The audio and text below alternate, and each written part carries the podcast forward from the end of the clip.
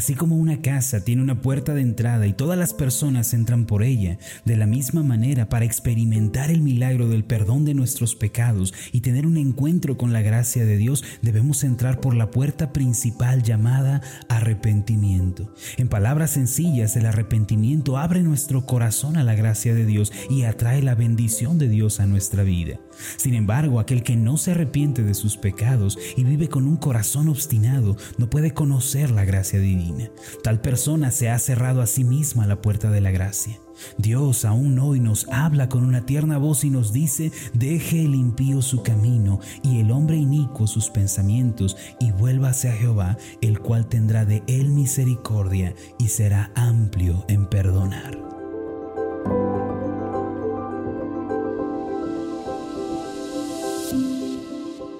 Estás escuchando Meditaciones Ascender con el pastor Marlon Corona. Acompáñanos a escuchar el tema de hoy, arrepentimiento y conversión, de la serie Pecados que entristecen a Dios. La Biblia nos dice que el pecado entristece a Dios. Además, el pecado amarga la vida y arruina el porvenir. Se puede decir que el pecado es autodestructivo. Naturalmente, Dios no quiere que vivamos en medio del pecado ofendiéndole y entristeciéndole, pues Él sabe que ese camino nos terminará destruyendo. Debido a que Dios es un Dios santo y justo, tiene que castigar el pecado. Por esta razón el apóstol Pedro dijo en 2 de Pedro 3:7, los cielos y la tierra que existen ahora están reservados por la misma palabra, guardados para el fuego en el día del juicio y de la perdición de los hombres impíos. Así es, el pecado será juzgado y finalmente castigado por Dios. Sin embargo, antes de que venga el día del juicio y todos los pecadores sean juzgados, Dios mantiene abierta la puerta y nos invita a arrepentirnos. Esto se debe a que Dios es un Dios misericordioso y compasivo. Ezequiel 18:23 dice así, ¿quiero yo la muerte del impío? dice Jehová el Señor, ¿no vivirá si se apartare de sus caminos? Y añade en el capítulo 33, versículo 11, vivo yo, dice Jehová el Señor, que no quiero la muerte del impío, sino que se vuelva el impío de su camino y que viva. Volveos, volveos de vuestros malos caminos. Ciertamente Dios nos invita a volvernos a Él, a arrepentirnos y rendirle nuestras vidas. Dios no quiere que muramos en nuestros pecados, por eso nos llama al arrepentimiento y a la conversión. Se cuenta la historia de un hombre que había sido sentenciado por sus crímenes a vivir por siempre en una sucia y oscura cárcel. No queriendo arrepentirse de su vida perversa, con arrogancia gritó que algún día escaparía de aquel calabozo. El rey, en un acto de misericordia y gracia, le dijo que le perdonaría todo si tan solo lograba encontrar la única salida existente. Le dijo, hombre, esta cárcel tiene una salida y si logras encontrarla, te dejaré en libertad. La celda tenía una roca suelta en uno de sus muros, una alta ventana y también un registro de desagüe. En primer lugar, el preso intentó llegar a la ventana. Cuando lo logró después de muchísimos intentos, le llevó años aflojar los barrotes solo para darse cuenta de que la altura era tal que le causaría la muerte si intentaba saltar. El canal de desagüe no fue tampoco la respuesta, ya que si bien estaba abierto se ahogaría antes de llegar al río. Así los años siguieron pasando y el hombre decidió escarbar por la roca que estaba suelta. Al hacerlo, descubrió que al otro lado había una celda exactamente igual a la suya. La desesperación, la amargura que estaban en su corazón se volvían más y más grandes con el paso del tiempo. Finalmente, así se consumió su vida. Antes de morir, el preso, quien ya era un anciano, le dijo al rey, tú me prometiste que había una salida. Yo pasé toda mi vida tratando de encontrarla, la busqué con todas mis fuerzas, pero no la hallé de haberla, ¿cuál era esa única salida? El rey le respondió, nunca me buscaste, no te arrepentiste. En todos estos años nunca pediste hablar conmigo. En realidad la puerta de tu celda siempre estuvo abierta. Jamás mandé que la cerraran con llave. Mi amigo, la salida era yo. Ahora, ¿qué quiero decir con esto? La parábola anterior guarda una relación muy estrecha con la vida de todos nosotros. Al igual que en el relato, la obstinación y el orgullo son una cárcel que se cierra desde adentro. Muchas veces en nuestra vida estamos buscando hacer salidas, olvidando que la puerta que debemos cruzar para ser verdaderamente libres es el arrepentimiento. Por lo tanto, la persona que no se arrepiente, sino que endurece su corazón delante de Dios, no llega a encontrar la salida de la cárcel de la amargura y el dolor. En el idioma griego la palabra arrepentimiento es metanoia y significa un cambio de mentalidad que tiene sus efectos en las acciones. Esta palabra describe a la persona que ha cambiado la dirección y el rumbo de su vida. Si queremos llegar a experimentar la gracia de Dios y queremos salir de la cárcel de la amargura, debemos llevar una vida de arrepentimiento.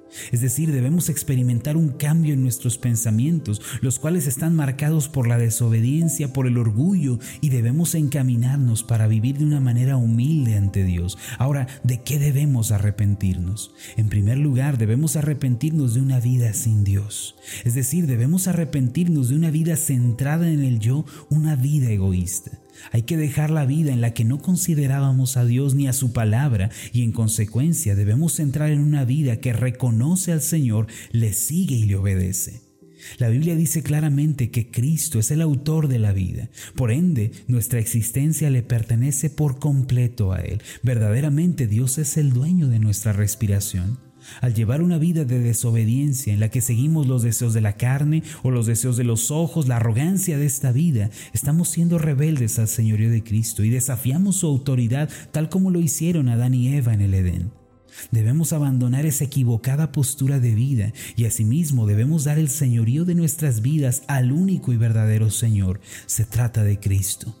El arrepentimiento es sinónimo de rendición y entrega a Dios. Recuerde lo escrito en Hechos 3:19, así que arrepentíos y convertíos para que sean borrados vuestros pecados, para que vengan de la presencia del Señor tiempos de refrigerio.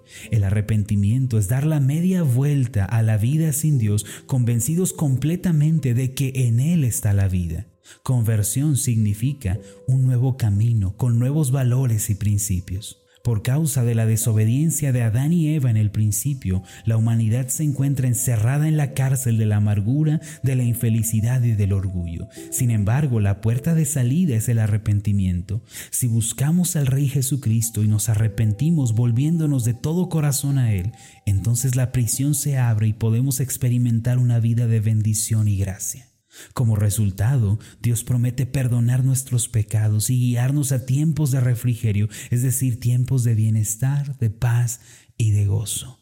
Permítame hacer una oración por usted. Amado Dios, te agradezco porque la puerta de gracia permanece abierta para todos nosotros. Aún hoy tú llamas a los hombres al arrepentimiento y a la conversión. Gracias Señor porque tu gracia está disponible para nosotros. Quiero pedirte, Señor, que si hemos estado llevando una vida de rebeldía, de obstinación, de dureza de corazón, nos guíes al arrepentimiento. Si hemos estado cometiendo pecados que te entristecen, ten misericordia de nosotros. Ayúdanos a volvernos a ti de todo corazón y a vivir la vida que te agrada. Yo oro por mis hermanos y mis hermanas en Cristo pidiéndote que ellos sean guiados completamente al arrepentimiento y a la conversión, que sus vidas sean renovadas por el poder del Espíritu Santo. En el nombre de Jesús. Amén y amén. Antes de finalizar, haga esta declaración de fe conmigo. Repita después de mí. Me he arrepentido de mis pecados y me he vuelto de todo corazón a Dios. Mi deuda ha sido completamente saldada tiempos de bendición han llegado ya a mi vida. Amén. Hola, ¿qué tal? Mi nombre es Marlon Corona, soy el pastor de la iglesia Ascender en la ciudad de Zapopan, Jalisco, en México. Le agradezco mucho por haberme seguido con esta meditación. Mi oración siempre es que usted sea prosperado en todas las cosas y goce de una buena salud, así como prospera en su alma. Le invito a que ore por las meditaciones ascender y le pregunte a Dios cómo puede usted ser de bendición para este ministerio. Las meditaciones ascender son impulsadas y apoyadas por nuestros oyentes. Reciba un fuerte abrazo, que Dios le bendiga.